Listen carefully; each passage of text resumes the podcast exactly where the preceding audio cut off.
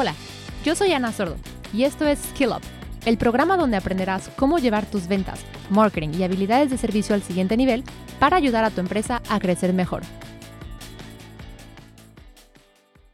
Te voy a contar una historia. Es el final del último trimestre del año y te estás preparando para cerrar actividades para las fiestas y al mismo tiempo que presentar los planes para el próximo año.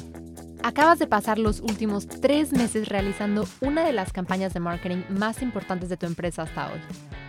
Has creado contenido que está convirtiendo a clientes potenciales, tus flujos de trabajo están nutriendo a tus prospectos, ofreciendo correos electrónicos automatizados, alcanzando todos los objetivos que te has propuesto. El tráfico en tu sitio web, uff, crece mes a mes, al igual que tu base de datos de contactos. Las cosas se ven bien. Hasta que el director de marketing pide un espacio en tu agenda. Y el propósito de la reunión, discutir cómo tu equipo tuvo un impacto positivo en los resultados de la empresa este trimestre. Esto significa que, al igual que muchos otros especialistas en marketing antes que tú, ahora es tu turno responder a la vieja pregunta. ¿Cuál es el retorno sobre la inversión de esta campaña de marketing? ¿Es demasiado tarde para un cambio de profesión? Al contrario, es el mejor momento para ser profesional de marketing y reportar en ingresos. Y antes de que hablemos de los detalles, regresemos a la historia. Echemos ahora un vistazo al otro lado de la oficina, ya sea real o virtual. Eres un representante de ventas y este último trimestre ha sido frenético. El área de marketing acaba de realizar una gran campaña y hay un flujo interminable de clientes potenciales que se asignan constantemente a tu equipo. Una gran noticia, ¿cierto? Bueno, algo así.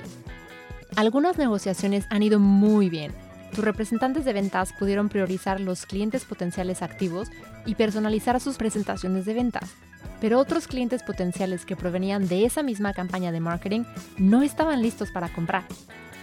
En tu departamento has escuchado comentarios llenos de frustración sobre la calificación de clientes potenciales de parte de marketing. Tú eres el gerente de ventas, por lo tanto, prepárate, porque es tu labor trabajar con marketing y determinar qué condujo a las negociaciones exitosas de esa manera podrás intentar replicar el proceso entre tus otros representantes de ventas. Si esta historia te suena familiar, no estás solo. El 42% de los especialistas en marketing considera que demostrar el retorno de inversión es una de sus prioridades de marketing, y tal como sucede, el 48% de los vendedores está priorizando la mejora de la eficiencia del embudo de ventas. Y bien, con tantos datos que analizar, ¿por dónde comienzas? Aquí es donde entra el valor de crear reportes de atribución. Los reportes de atribución vinculan las acciones de marketing con los ingresos. Te indican qué interacciones tuvo alguien con tu marca en su camino para convertirse en cliente. Con el software adecuado, este tipo de reportes permite a los equipos configurar parámetros y reconocer la labor de varios equipos para lograr que un cliente atraviese el recorrido del comprador. Son reportes que reconocen los méritos de los especialistas en marketing por impulsar el crecimiento del negocio y te ayudan a tomar decisiones más inteligentes y estratégicas al comprender exactamente qué acciones de marketing y de ventas son las que generan más ingresos para tu negocio. Lo que hacemos es crear un dashboard donde nosotros podemos identificar a través de parámetros personalizados que le agregamos nosotros a la URL, los guardamos en los formularios de Hotspot y con base a esos parámetros nosotros podemos identificar eh, ahora sí que la atribución, ¿no? O sea, por dónde están llegando, eh, cuáles son los que más se convierten a, clientes ya finales y eh, cuáles son las campañas que, en las que tenemos que hacer una mayor inversión o en cuál tenemos que estar haciendo optimizaciones. Así como menciona Carlos, los reportes de atribución son la mejor forma de iniciar una conversación con tu equipo de trabajo sobre las oportunidades para mejorar el contenido y el proceso comercial. Estos reportes dejarán en claro qué está funcionando y qué no está funcionando cuando se trata de generar ingresos. También puede ser una conversación sobre el crecimiento de tu equipo. Con un presupuesto más informado y un impacto comprobado en marketing, es más seguro justificar el número de empleados. Lucila nos cuenta cómo este tipo de reportes a veces nos pueden dar sorpresas inesperadas, pero que al final del día nos informan para tomar mejores decisiones. Creo que las conversaciones principales que uno tiene con los clientes, saliendo de las preguntas tradicionales como cuánto gasté en publicidad o, o cuántos contactos generamos y cuántos leads calificamos de esos, Creo que principalmente lo que les interesa es saber qué unidad de negocios de su empresa es la que mejor está traccionando nuevos clientes, qué peso tienen esas unidades de negocio sobre la facturación que se logra mes a mes. Y obviamente que desde el punto de vista, sobre todo de la asistencia de, de, marketing a toda la empresa, los contenidos que estamos generando, cómo contribuyen a eso, ¿verdad? Y he visto casos hasta muy cómicos que vi con un cliente la semana pasada, que es, la semana pasada postearon, supongamos, eh, creo que eran cinco, cinco veces en redes sociales. Y la semana anterior, siete. ¿En cuál creen, en qué semana creen que se generaron más contactos con potencial de ventas? ¿En la semana que realizaron cinco posteos o en la semana que realizaron siete? Normalmente uno pensaría que en la semana que realizaron siete, y no, fue en la semana que realizaron cinco. Entonces, esa, esa información que a veces uno mira y mira con los equipos de los clientes, con los equipos de marketing, e incluso con los equipos de ventas, esa información es la que nos ayuda a saber que no necesitamos trabajar más en cantidad, sino más inteligentemente. Y creo que cuando uno habla con los distintos estratos o, o tomadores de decisión dentro de las empresas, a los gerentes de equipos de marketing y de ventas les gusta saber cómo pueden mejorar la productividad de los equipos, pero a los dueños de las empresas les gusta saber cómo ganar más plata. Entonces, es fundamental cómo ir generando esos distintos tableros, esos distintos reportes para cada uno de los tomadores de decisión, porque tiene información diferente. Los reportes de atribución facilitan que marketing y ventas trabajen alineados, que examinen el cierre de negociaciones y determinen las mejores formas de replicar el éxito. Con ellos tienes la información que necesitas para ver exactamente lo que sucedió durante el recorrido del cliente, incluso la interacción más detallada. En el caso de César y su equipo, ellos buscan medir el rendimiento por canal. Sí, campañas tenemos varias para, cada cuenta. Tenemos campañas de, posicionamiento orgánico, campañas de, en buscadores, campañas en redes sociales, hacemos difusiones en redes sociales. Bueno, buscamos todas las vías posibles para, poder llegar a la audiencia objetivo. Y luego, claro, eh, lo que tenemos que hacer es analizar los resultados de los leads que nos llegan, cuántos llegan a través de, búsqueda orgánica, cuántos llegan a través de las campañas que estamos haciendo, eh, cuáles llegan eh, a través de, redes sociales. Y para eso, pues bueno, si, tenemos un sistema centralizado, como es el, el de Haspot, donde tenemos todo tipo de campañas integradas en el mismo sitio y podemos eh, darles eh, ciertas etiquetas para poder analizarlas mejor, pues luego podemos efectivamente atribuir los resultados y dar un, mayor valor a, aquellas campañas que están funcionando mejor.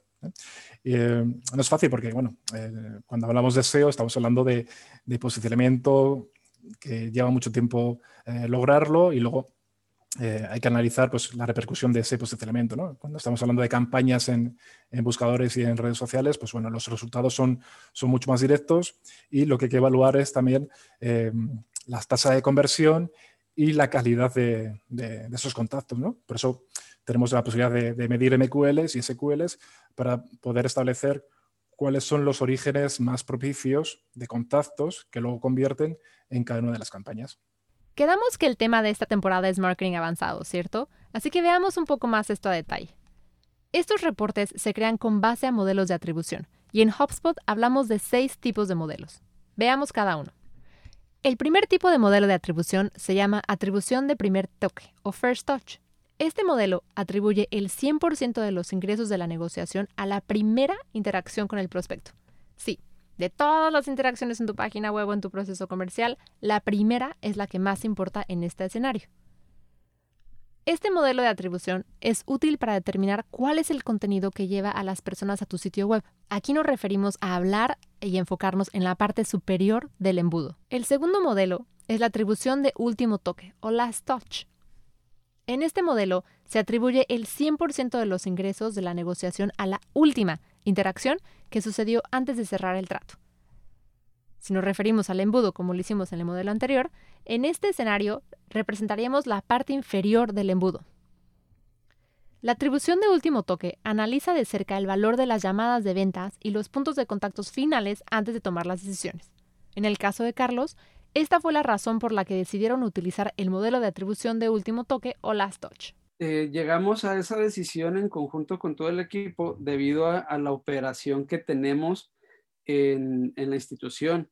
Eh, tenemos diferentes, eh, también pues, pues trabajamos con, algunas agencias y eh, en algunos casos también los, los diferentes sucursales con los lo que nosotros tenemos en la institución o los diferentes campus hacen también alguna campaña. Entonces, eh, como en algunos casos se pueden llegar a, a, cruzar, nosotros tenemos que identificar bien cuál es el que está convirtiendo. Entonces, por esa razón es que nosotros le damos o llegamos a la conclusión de darle más peso al, al, al último clic. En tercer lugar, tenemos la atribución lineal.